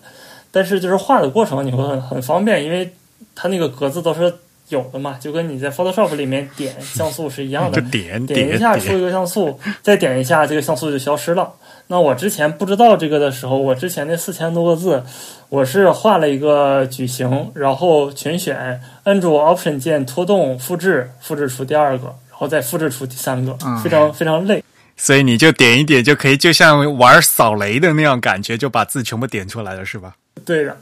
然后当时因为我也是做了一个一个字，然后把它分成八乘八的格子，就是里面让里面点七乘七的像素字嘛，啊、所以说八乘八的格子一个、就是我们知道现在的那个字体的设计字体的单位是一千，就是所谓的 UPM 嘛，就是每每 EM 里面、嗯。每每全角字宽里面包含多少个单位，它是一千，所以说它的精度嗯、呃还是蛮高的。呃，所以说我嗯。经常会在拖动这个像素块的时候，呃，微妙的错位了一单位，虽然也看不出什么了。然后，但但总之，最后我在去真正点像素的时候，发现这里面有很多这种小小错误。啊，所以它这个工具就是说，它会将你的一个、呃一 em 乘以一 em 的空间预先给你划成你想要的，比如说八乘八的这样一个网格，然后这个网格你通过这个点击就可以翻转它是黑还是白这样一个操作，是吧？对，就是字体设计里面一直都有网格嘛，就是这个网格就是一单位乘一单位的这么一个网格。就是现在的很多字体格式，嗯、它要求里面的每一个点，就是贝塞尔曲线的每一个点，不管是节点还是手柄，它的坐标必须是整数，嗯哼，就是它必须处于这个格点上，否则的话它也会被强制取整。所以说做字体设计的时候，一直是有这么一个网格存在。是的，就是你也可以再设置一些参考线性质的网格，然后你也可以让就是字体设计软件强制贴齐这些参考线网格。所以其实嗯啊、比如说你要做一个八乘八呢，其实就是每一个网格就是一百二十五乘一百二十五个单位嘛。它是画成这个网格，然后你需要一个名叫 pixel，就是一个像素的这么一个部件，然后先把它预制好，然后你在里面点，它就会把这个部件套进去。然后这个做法还有一种玩法，就是你在后期，尤其是啊、对于汉字一般是不敢奢求这些更进一步的玩法。但如果你是呃拉丁字母，呃，它本身也不需要非常精细嘛，你也可以所有的字母都点完之后，你再回到这个像素的部件里面，把这个像素变成圆形的，或者是变成呃圆角的，嗯那么就它就可以做出一些很好玩的效果。嗯，然后你就用这个新插件，很高兴的点啊点，然后完成了一整套二三幺二，你都做完了吗？到了现在，七像素的二三幺二还是没做完，差最后四百多字，然后就都是那种你想象不到会有多复杂，或者说多生僻、多罕用的字。所以也有接近六千个字。嗯，二三二幺二其实还好啦。二三幺二已经算还好了，但是里面也会有一些，就是你不知道它为什么会有这样的字，就是做着做着你会怀疑人生，我我究竟为什么要做这个字呢？究竟谁会用到呢？所以我做这个字本来也没有追求说能看清什么笔划嘛，呃，它其实已经不用这么复杂的字，你稍微简单点儿的，比如说那个爵士乐的爵，它已经很难写了。你你现在相当于已经做了将近六千个字了，对吧？还是已经超过六千，将近六千。呃，已经超过了，因为我还做了一些不在国标里面的包括日本日本的汉字，还有一些其他的那个生僻字，但它并不难写。比如说上下的下去掉那个点儿，嗯这其实就是下的一体字嘛。嗯，对，所以所以我我有一个问题啊，就是你在做了这六千多个字里面，你用的都是这个七乘七的像素范围，那么你有没有遇到过说两个字它们是无法互相区分的？如果没有语境的时候，反正我也忘了，嗯，就是即使有我也找不到了。首先呢，就是没有语境，这个本来就不太站得住脚，因为你在没有语境的情况下，有些字已经无所谓区不区分了，你认都不认其实，其实我的问题是想问，就是因为我们知道你用一个七乘七的范围去画，那不得不对字进行一个简化，或者是对它进行甚至是改造，可以说不一定是简化，甚至是改造。那么你这改造过程中有没有可能把两个不同的字就改成一样的结果了？就是你有没有去去去检查过这个，或者说你有没有遇到过？对这个客观客观上吧，它肯定会有。你不说别的，就是比如说那个我们中文里面的汉字，德国的“德”和日本汉字的“德国的德”，它只差一横，但你其实只能做成一样了。啊，这个的话其实还好，因为这两个字它们互相替代，在语义上几乎是无差的，对吧？就是有一些真的很常用的，比如说要，呃，需要的要和玩耍的耍，嗯所所以它们是一样的吗？我会强制强行的让它不一样。我其实是把耍简化成了三个数，上面是三个数，然后下面是开口的。这也是我为什么做这个做这套就是做这个像素字的时候，呃，一开始也说到了，我特别在乎这个是不是开口的这件事，因为我觉得开不开口对于汉字来讲还是挺就是挺要紧的一件事一件事情。你通过做这套字的话，肯定对这个汉字的很多部件的区别有很深的印象吧？像这个要和耍的话，它其实是另一种处理的方式嘛，就是你已经提前预想到这两个字是很有可能产生混淆的，所以你在设计上刻意的为这两个字做了很明显的区分，就是做了尽可能明显的区分。啊、然后我我其实我刚刚那个问题，我比较好奇的是有没有一些字是在你无意识情况下经过了。一系列的简简并之后，或者是改变了它们的造型之后，它们得出来最后的这个轮廓结果是相同的。我不敢保证它没有，就是它可能是有的。然后或许之后我可以呃找找一个 Python 脚本来检查一下，啊，就检查他们的这个格子是不是完全重叠的，是吧？就是人检查肯定是很难的了。刚才 Eric 问到说，为什么就是是不是做这套东西加深了很多理解？呃，确实加深了一些。然后另外就是，呃，也要呃让自己联联想一下嘛。因为其实我觉得，我觉得我从像素字开始还是一个比较讨巧的一件事情，就是我现在是，我现在是一个完全做完了六七六三的人。正常一个做汉字字体设计师，他他他他要真想做到六七六三，还是一件很痛苦的事情。哦，对了，之前有一件事，呃，有一个没说，就是除了七乘七之外，我在中间又开始做了一个九乘九，所以我的这套点阵字体，呃，现在就是我给起名叫丁卯嘛，但其实这个丁卯是后起的一个名字，我还给它附会上了一个比较有历史感的意义，因为就是丁卯这两个字，因为它它听着也挺有意思，可丁可卯的感觉，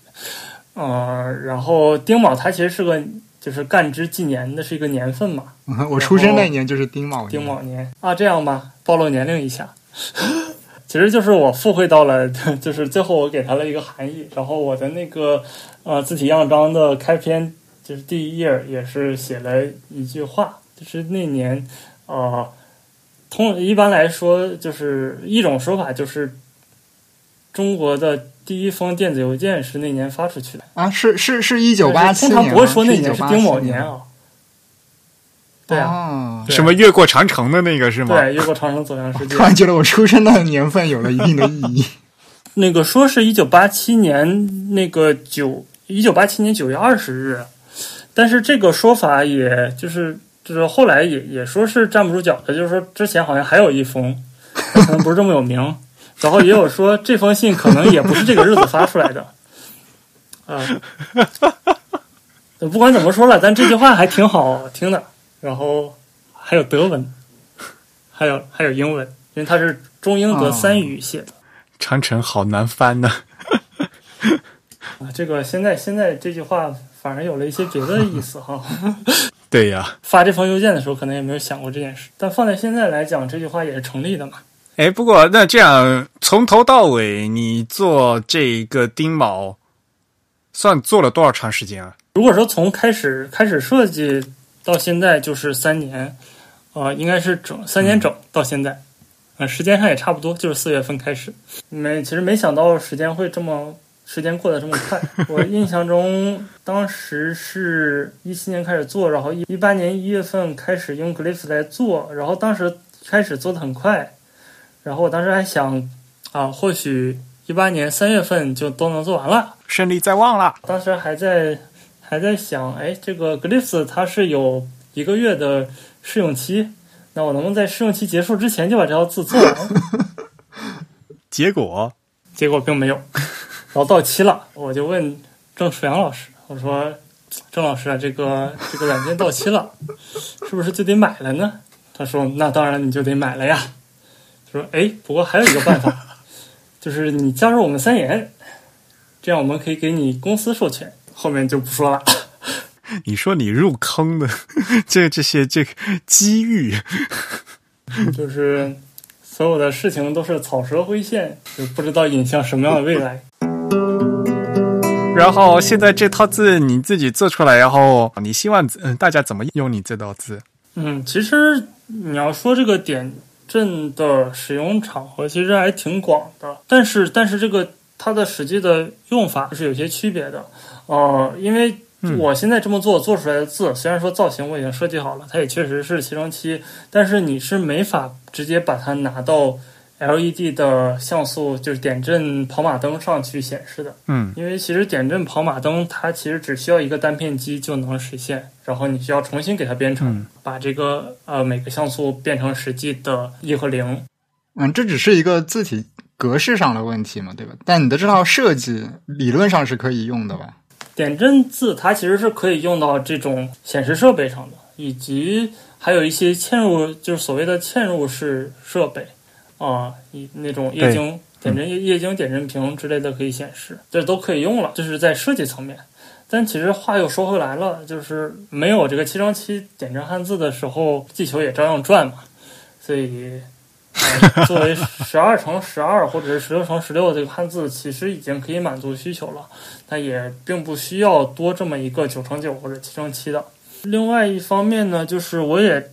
后面也做过一些调查，也看过一些，就是这种小尺寸的汉字，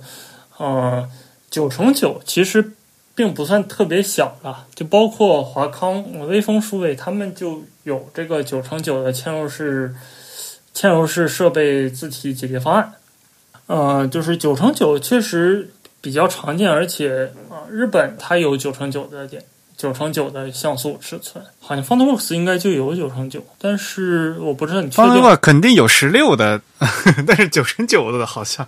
FontWorks 有十一的，就它的那个产品手册上是有十一的，因为我是确确实实的在一部动画片的片尾看到了九乘九的像素字。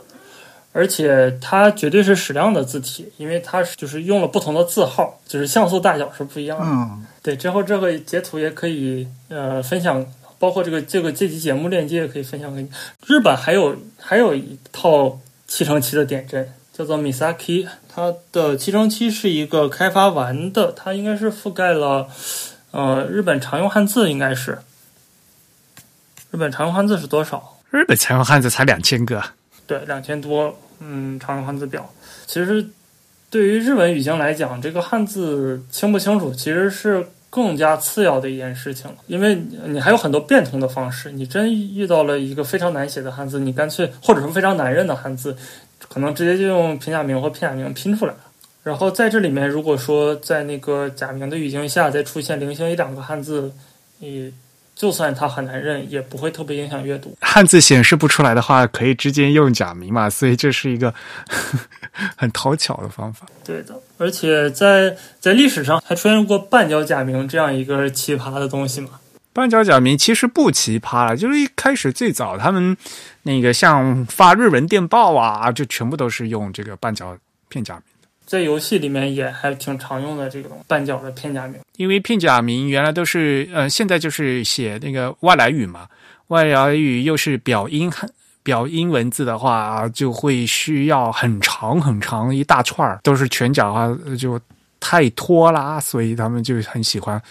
节约空间，就用半角。哎，对了，半角它是占用于字节的是吧？这不一定啊，确实不一定。我就说在那个当时的那个，在那个编码方案里面，半角的片假名是不是指这？对，指的就是单字节。对，当时用那个 ASCII 的那那那一套编码，然后在 ASCII 上面放上那个单那个呃，对，这个就是还有一个方，还有一个方方面就是它可以省容量，因为早先的游戏它的那个存储器也非常有限。如果你要做一个，比如说你去编码汉字或者什么，如果说一个比较文字量比较大的游戏，它对一张卡带或者说是一台街机的那个存储器都都放不下，所以它会尽量的去压缩这个这个东西。我我还是要补充说明一下，以免我们的听众混淆了，就是我们所谓的这个半角，其实我们现在有两种语义啊，一种指的是半个字宽。也也是大家常用用半角来形容的这个意思。那么半个字宽，它的这个造型当然就是指的是这个一 m，就是一乘一的这个方格的一半的这个宽度。但是更早前，这个半角事实上真的是对应了这个存储空间的。那么它其实是有历史原因的。正好这个半个字宽的这种。呃，字符它也用这个一个字节来存储了。这里有一点是，无论我们说半角还是说这个半字宽，我们都指的不是这个字符它本身所占的这个像素对应的这个位图所占的这个图像大小，我们指的都是这个编码信息方面，以及或者说这个字符本身造型方面的这个东西。它的这个显示的这个字体究竟这个字体的体积尺寸有多大是另一回事。所以，所以我们的听众不要在这里混淆了说。呃，看到了这个半角的这个日语的假名的点阵字体，它是不是占的这个它的本身的点阵的图像占的也是这个半角的尺寸？那不是一回事情，这个大家要稍微区分一下。我觉得能把那个什么单字节、双字节和半角、全角分清楚的人很少，大家几乎来讲都是混着说。哎呀，这太头疼了。哎，不过说到半角这个词，就是它，它其实本身就是日语词，是吧？对，半角、全角的本来就是日语词，因为角是方块的意思，指的就是 m，就是一个 m 的方形。对，一个这个角就是正方形的意思。中文的角没有正方形的意思，日文那个角才有那个。中文的角是什么角度啊，角落啊。嗯，犄角旮旯的这个角是中文的意思，在日文里这个角是正方形的意思，所以全角就是整的正方形，半角就是半个正方形。所以日文的那个黑体它会叫做角高 c 克，对，方黑体、圆黑体，中文就是方头字和圆头字嘛，圆体字嘛。嗯啊，对，那就是又说说远了。我在几天前，呃，还看到就是。嗯，就是那个 Facebook 上面有一个台湾的社群，然后他们有一个小伙伴说，他正在为这个 Misaki 来扩展繁体中文的支持。七乘七的繁体中文，那不是糊成一团了？呃，对我看了一下他发的一些样章，其实做字体，尤其是对于字体设计师来讲，可能繁体和简体的差别。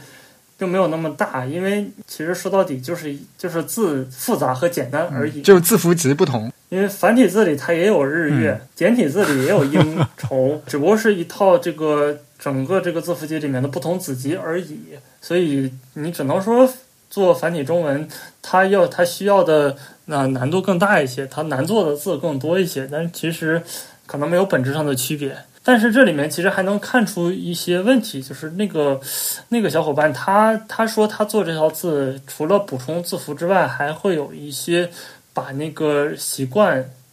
变成台湾的，就是所谓的国字标准。的写法，在大陆这边其实也是有有有这样的，就是你即使在像素层面，我即使做到了 Big Five 的字符集，我也很难直接拿到台湾或者是香港，嗯，去用它，因为就是两岸三地的这这个字形标准不一样，导致了读者对这个字的识别方式也是有一定的差异的。你就说被简化过的这个字，或者说被改造过字形的字，可能对于不同。地域的读者来说，他们能够把它辨认出来的可能性或者说辨认出来的概率是不一样的，是吧？对的，呃，我举一个例子，就是你想一下那个嗯绘画的画，画画的画，你说的是简体字的那个画是吧？嗯，如果说想到绘画的画这个汉字，你会想到它最主要的特征是什么？它是一个框，然后中间是有个田，这个田所在的就是权重，它还是很大的。但是日本汉字的画它不是这么写的，日本汉字的话它也它它虽然也是简化字，但它会在这个田上面出个头，嗯所以我还专门查过，就是看过那个米萨 K 里面的这个画的写法，它就是把中间的那个田变成了，就是缩小成了一个黑块儿，然后在上面加了一个小竖连到上面的横上。啊、但是你如果说对汉字的话，你单纯把这个小竖拿掉，直接把中间的田缩成一个小块儿认的话，还是有一些奇怪的，至少是奇怪的。嗯哼，诸如此类吧，大部分还是还是一致的，所以他在那个里面做的一些修正和调整也是，嗯，也是少部分的汉字，就是一些比较稀有的例子可能会出现这样的状态。我们知道大陆使用的这个汉字简化字，它是有一个简化的逻辑的嘛，对吧？它不是瞎简化。比如说，它有一些简化可能是借鉴了历史上一些书法的草书呀，或者是比较简化的字体的写法来改变过来，变成了一种，就将一种草的书手写体变成了一种楷的一种印刷体。呃，至至于这个画字怎么样才能更容易让我们辨识它，在一个更加极度简化情况，其实也跟某一个具体的人他对各种文字的这个书写的方式的了解的多少，其实是有关系的。所以其实也是要看习惯的问题。或者换句话说，日本日本的那个汉字那个画一竖，它出头，其实它也是有这个书写背景的，它也不是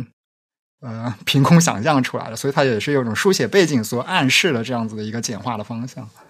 嗯，所以我也很期期待看到这个就是 Misaki 繁体版最终能做成什么样子。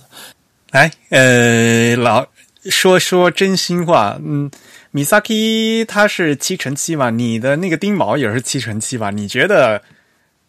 怎么样？你做的觉得比他好？我觉得就是我刚才说到的这个，就是我是作为一个呃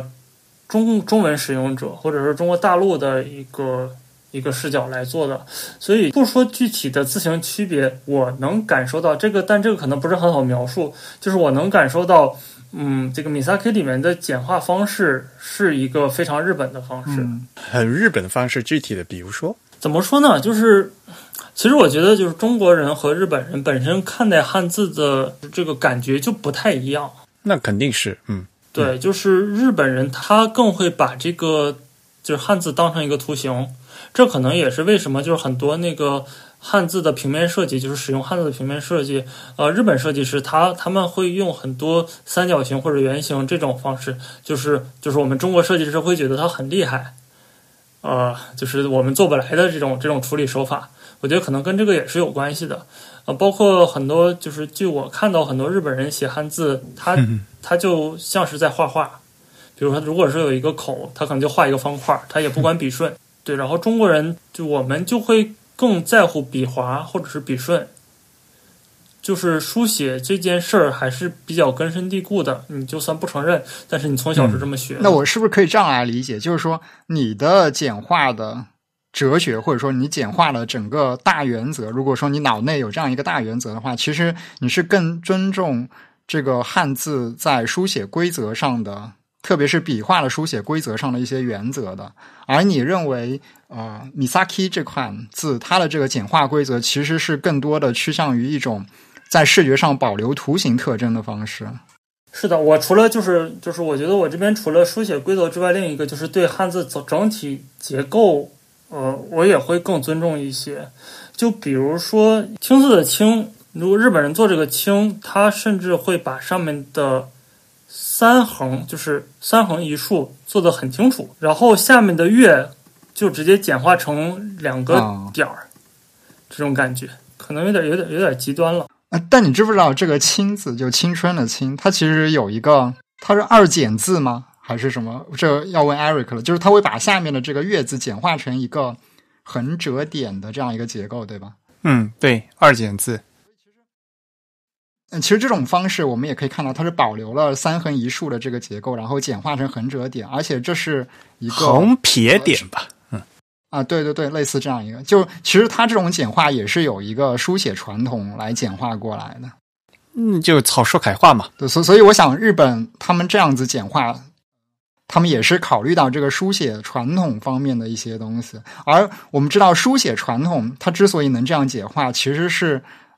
历来的这个大家不断的书写过程中的一种对一个汉字辨认的视觉形象特征强烈那一部分的保留。其实它也是有这个考虑的。也就是说，我为什么这么简化，也是认为我这样简化过来，别人还能看得懂我这个字是什么。所以它也是。也是有一种经验上的指导的，对的，所以就是所以在这个方面，我不觉得它有什么优劣，就是它只是它也就是设计选择而已。对，所以其实你你的你的思路还是要尽可能的尊重它在一个规范汉字、规范形态的情况下，保留各个结构，尽可能的维持各个结构的比例，以及尊重它的这个笔画规则，这样子的一种方式来对它做简化的。对，但是这个过程中，其实我也一直在摇摆不定。比如说那个就是青春的这个青，然后我究竟要不要把它下面的那个竖钩做出来，那个钩做出来？就因为我对那个钩还很有执念。年轻人要懂得放下。其其实我看到你这个青，比比较比较会想到这个牙膏的膏字。我不知道你牙膏的膏是怎么简化的。还还有教育的育字。哦。教育的育可能可能会不一样，比比较像牙膏。就是牙膏这个膏，你一看它就是个膏。嗯，这种字你还是一就是一眼就能看出是这个字的。就是如果你不去啊，如果不抬杠的话，就不会有就不会有有有有有问题。其实，嗯哦，其实如果没有语境，我我是分辨不了的。还还是需要有一些的上下文。嗯，这三个字什么字啊？这个，这我们可以放到会员通讯中，请大家猜一猜。其实说到底，你要真在这个七乘七或者九乘九这样的像素尺寸还去纠结这么多美观与否，其实是自己给自己挖个坑，甚至是说走成了一条邪路。就是在这么小的下面，你就不应该去追求追求这个事儿。对它的这个 legibility 是一个首要的问题，对这个确实，然后其次才是它的这个呃审美上的这个取舍。所以我之所以敢这么做，就是因为嗯，我确确认它在至少在语境下它是不会出错的，然后我就采取了这种策略来来做的。是前面就说到汉字识别，从从前面讲到十六乘十六这个。汉字简化、笔画简化的时候，就说到这件事情。然后就是当时我在做这套东西的时候，我也引经据典了一下。就是那个日本曾经有过一款叫做《道路工团标准文字》，哪个？应该是八十年代用的。嗯，对，那套那套字。然后它就是呃取字的造型，然后不管你笔画标准，然后其实挺有意思的那个写法。就是比如说那个上海的海，然后他把那。这个右下角的那个母亲的母直接简化成了一个田，然后稍微有点扭曲，但是放到一起，你觉得它是个海。当然，这套就是这套道路工团标准字体、标准文字这套字体的设计初衷，还是希望你司机能在这个车开过去的那个非常短的一段时间内，瞬间能识别出这个字来。就是他是认为这个你的字的笔画太复杂，其实反而会。影响这个字的识别啊，所以这么一来，又给我这个我这种就是取造型的策略，就是嗯，打了一个就是减了一点分嘛。就是我我不是我过于追求这个笔画，可能是不是那么有道理的。我我反倒觉得你很你很追求这个汉字的审美，就是你希望保持住它一些结构在它正常情况下的。一个比例关系嘛，这其实是一种很审美、很很美术的方式。对我其实就是并不嗯，并不是想把这个笔画或者说是写法做的很做的很那个到位，但是我确确实不想牺牲它的比例关系，几个部件之间的在在在我们常规认知下的比例关系，我是不想破坏这一点的。嗯哼。嗯，其实这一点可能就是，如果说按照某些字体设计师，他可能会说你这个是一个平面设计导向的这样这样一种做法。嗯，但这个对我来讲也很正常，因为我我之所以做这个字，一开始是从像素化开始的，然后我还自诩一个像素画插画画像素画插画的人，所以我会比较考虑这样一方面，这这样一方面的取舍。当然了，真正做真正做字体设计、做高清字体设计的时候，我还是会按照字体设计师的标准来要求自己的。所以其实就是不管是点阵字还是其他的，就基于这个巴比特艺术，就是那个时代其实有一个，嗯、就是我觉得大家可能也会觉得那个时代比较迷人的原因之一吧。啊，至少是我个人觉得，嗯、就是巴比特艺术一个能吸引我的点，就是它其实是一种带着非常重的镣铐跳舞的一件事情，它资源极其有限。然后你要在这个极其有限的资源里面去做最大的发挥。嗯，就真正的八位机时代，啊、这些游戏也好，或者说是计算，主要其实主要是游戏了，啊、它里面在使用的这种这种技术。因为为什么就是一直在在在谈游戏呢？就是游戏其实是一个，啊、这种就是在那个时代是这些技术的可以说是一个集大成者。它里面既有音乐、有图像，还有编程。然后，呃，那个在这种情况下做成的游戏，它真的可以称之为艺术。然后，另外一个很重要的一个方面就是，游戏它是可以赚钱的。啊、你需要把游戏卖出去，然后人们就为了想尽办法来来来赚钱，然后就把这个游戏做得尽可能的吸引人。在这个金钱的驱使下呢，人们也会就是去。努力的去挖掘这个当时硬件限制，就是限制条件下，然后这个硬件的机能究竟可以做到多丰富、多有趣。就是像素、像像素画也好，像素艺术、像素画，还有包括我现在在做的这个像素字，它其实我觉得最有意思的一点，也都是这个呃，在有限的条件下，然后你去尽量的做，包括。嗯，这个七乘七的，就是嗯，就只有七乘七这么大的画布，然后你就要去在上面把汉字做出来。我觉得就是指这一件事儿，就就是这个动机就比较有趣了。然后你现在呢，又开始不仅在做字，还想开始把游戏的字体给介绍给大家，是吧？其实我本身就比较爱玩儿，包括我现在就是经常在那个呃三言的公众号上会写一些文章嘛，然后也是。就是去，啊、呃，找一些，就是如果说的冠冕堂皇一些，就是去找一下这个字体和流行文化，或者说是大家能接触到的这些事情的一些结合点。不管怎么说，字体这件事还是一个相对，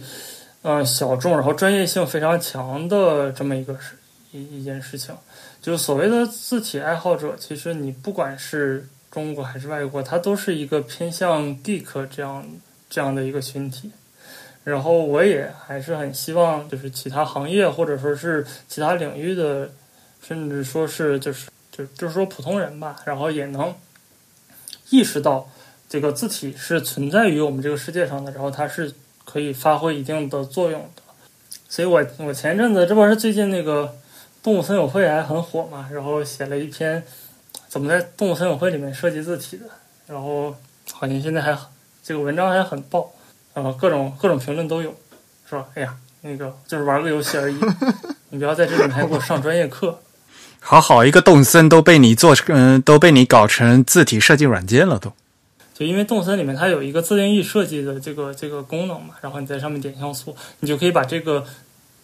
画出来的东西穿在身上或者是铺在地上什么的，啊，就是这么一个一个东西。嗯嗯，可能因为我身在其中。不觉得什么，但是如果你不了解字体，或者是甚至不就是对平面设计都不是很有兴趣的人，就会觉得这是一神经病，就觉得还是挺挺挺 geek 的一件事情。但是字体设计师里面就是，嗯，这样神经病反正也不少啊。据我所知，那个方正汉仪里面都有这种，就是对亚文化非常痴迷的人。好了，赶快跟大家介绍一下你的那个众筹项目呀。啊，就是说到这个非常 geek 或者是非常钻，然后就是我 铺垫太长了，是不是？我应该直奔主题。不是你铺垫到最后变成了我们是一个神经病电台。嗯，就是其实你看那包括 Rana，就是 Glyphs 的开发者，他们他们经常会说这个什么啊、字体疯子，或者说是字体 geek 这类的东西，就他们毫不掩饰自己是神经病的这个现现实。哦、所以就是关于这个游戏里面字体，那个大许都市写了一本书，就是去年年底先出的英文版，然后就是专门研究那个当时八位机时代的街机游戏里面的字体设计。然后他是以一种近乎疯狂的姿态去做的这件事儿，他花了大概三四年时间，据说他玩了三四千款游戏，街机游戏，他找到了当时街机游戏里面出现的一千六百多套字体，然后他对这个字体做了一些分类，然后研究出了一些事情，就是说一个非常主流的那个字体都是在八乘八的画布下，每个字都是八乘八方块，然后所有字都是等宽的，不管你是嗯、大写字母 I 还是那个 M，就所有的英文字母都是在八乘八尺寸下。然后有一些那个就是传承关系，就是当时各大街机厂商都会互相，有些是抄，有些是嗯、可能是那个就是合作共用，然后有这么一些呃字体发展的这样一个谱系，然后他就把他的这个呃研究成果写成一本书，叫做呃 Arcade Game Typography。就是街机游戏字体，它这里面整理出的字体跟前面我们说到的当时游戏里面用字体的方式其实是，啊、就是它是它不把这个字当字，它所有的字都是都是图像像素图，而且是带颜色的，就它会用这个呃，就给这个字加上一些质感，因为其实八乘八对于拉丁字母来讲还是很，就是就是已经是一个比较大的画布了。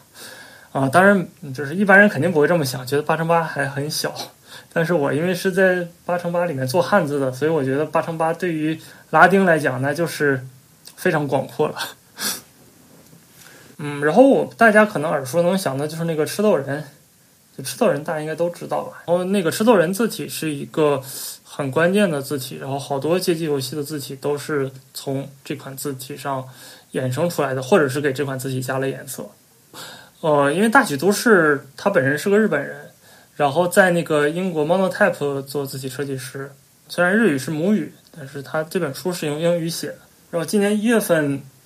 今年一月份出了日语版，但日语版是翻译出来的。嗯，是他自己译的吗？应该是吧。不是，是别人译的。哦，我看到那个英文版出来，因为我一直在关注这个这个消息，然后因为当时自弹自唱也播过，作为一个新闻来说的，对，就当时就就就想过能不能有没有可能把这本书译成中文的，然后再在中文出，然后当时当时我就开始联系了一下，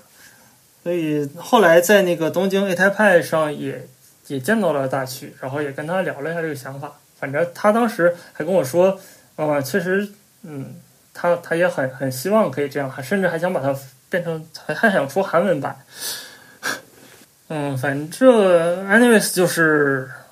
我们现在这个书确实要出了，然后正在做众筹，就是和周安迪，就是那个 T 出版工作室，然后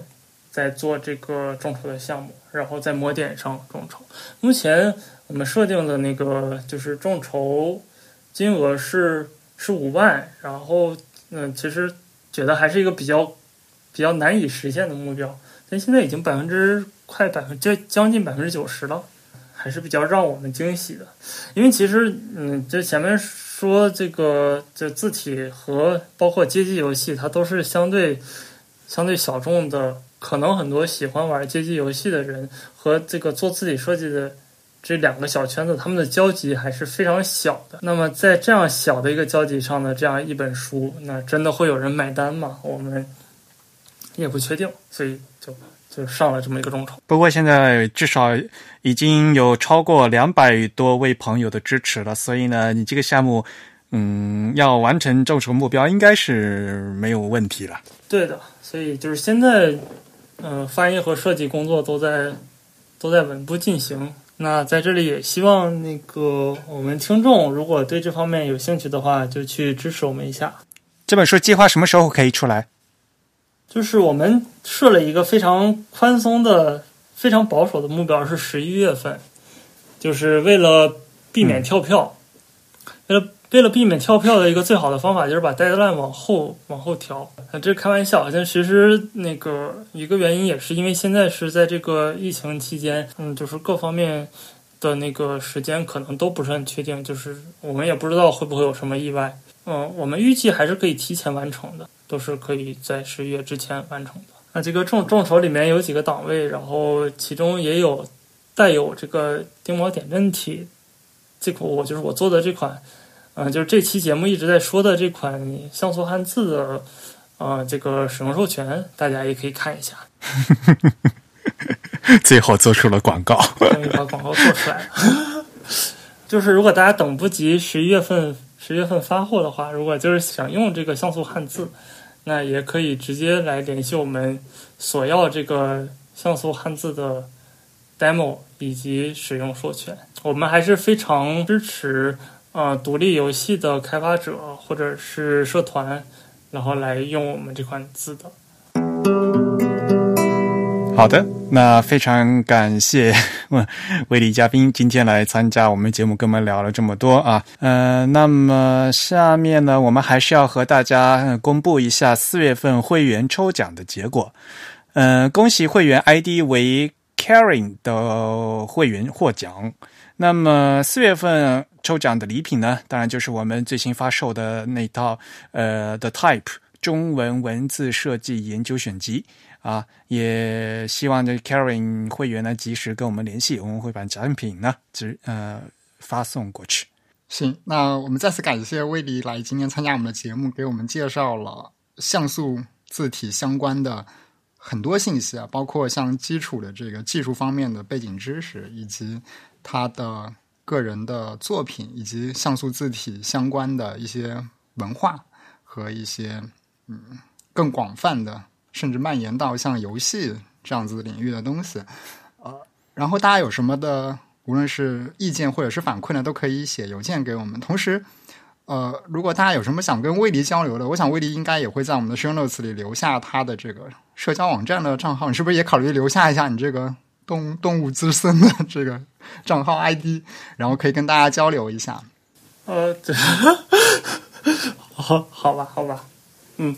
当然可以了。对，然后如果大家有什么要跟自弹自唱联络的。都可以写邮件给我们，我们的邮箱地址是 podcast at the type 点 com，p o d c a s t at t h e t y p e 点 c o m。同时呢，大家也可以在社交网站上找到我们，我们在新浪微博、在 Twitter 以及在微信的 ID 都是 the type，t h e t y p e。在 Facebook 上搜索 type beautiful 或者搜索 the type 都可以找到我们啊。然后顺便那个广告一下三言的公众号，就是三 t y p e。也请大家关注一下。好的，好的，我们也会写到这个 show notes 里面。好，感谢威迪嘉宾来参加我们这次节目。呃，本期节目由 Eric 和振宇主持，由 Eric 在 Mac OS 上剪辑制作完成。嗯，感谢大家收听，我们下次节目再见，拜拜，拜拜，拜拜。